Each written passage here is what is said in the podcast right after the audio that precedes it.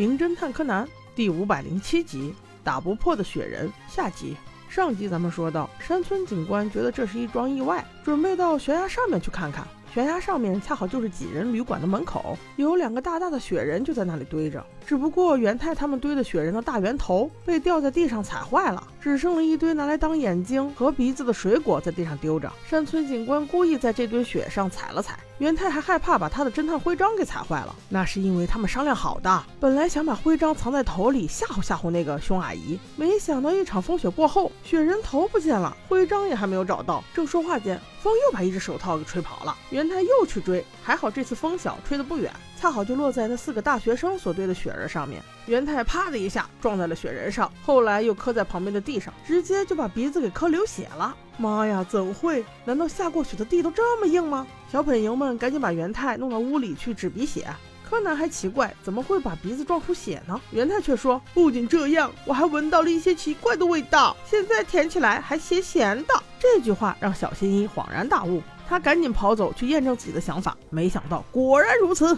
那这集本来解开谜题的应该是博士，谁知旁边那个山村警官喋喋不休，烦都把人烦死了，还硬要说这事件应该是什么诅咒。不仅是柯南，我都受不了了，赶紧把他扎晕吧。柯南小朋友果然听话，下一秒山村就晕了。原来整个事情是这样的：尸体之所以脚上穿着滑雪鞋，那是凶手帮他穿上的。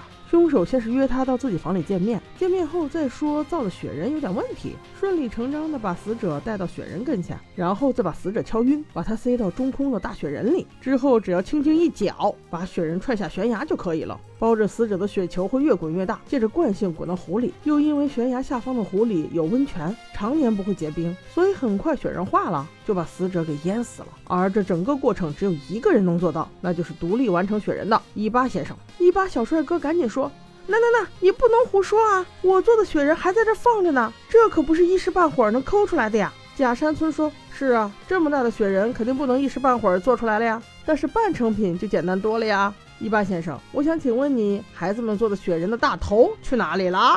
伊巴这会儿冷汗都出来了，因为他确实用了孩子们堆出的雪人头，但是他这会儿还是狡辩说，那个雪人头老早就不见了，我怎么知道啊？你别把这件事情赖在我身上。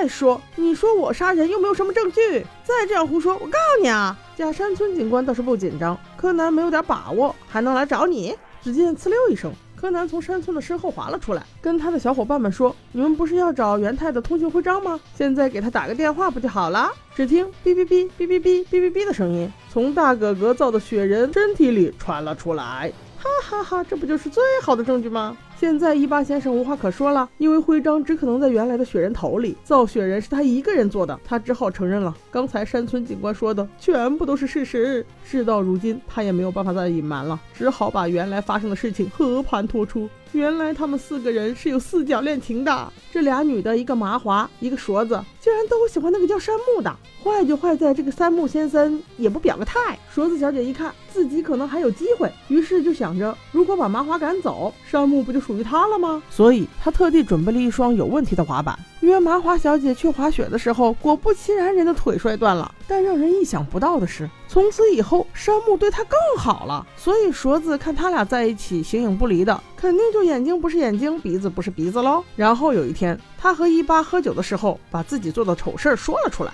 本来吧，这是人家三个的事儿，人家三个三角恋，跟你一八先生有什么关系嘞？岂料这个一八先生喜欢麻花，他恨勺子，害得麻花失去了一只脚，所以他才设计要杀了麻花。其实要我说，这件事情跟你有什么关系吗？山木的女朋友受了伤，让情敌给害了，那应该山木出头才对嘛。你一八先生的任务是把这件事情告诉山木，就不就完了吗？谁知一八在坦白了事情之后，却说他实在不忍心看到麻华为山木在伤心。他预料山木在知道这件事情之后，一定不会放过勺子，所以好生活你们去吧，坏人让我当。